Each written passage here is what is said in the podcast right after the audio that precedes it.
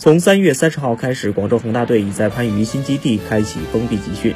如果一切顺利，高拉特可以在隔离期结束后归队参加训练。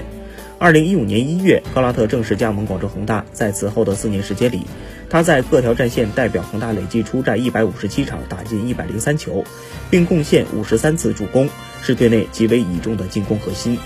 由于右膝伤病的原因，从去年夏天开始，高拉特一直处于养伤阶段。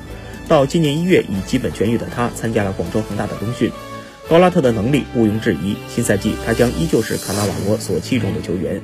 如今中超联赛尚没有开战时间表，而亚冠小组赛能否在五月下旬开战，仍是一个未知数。球迷们需要做的只有耐心等待。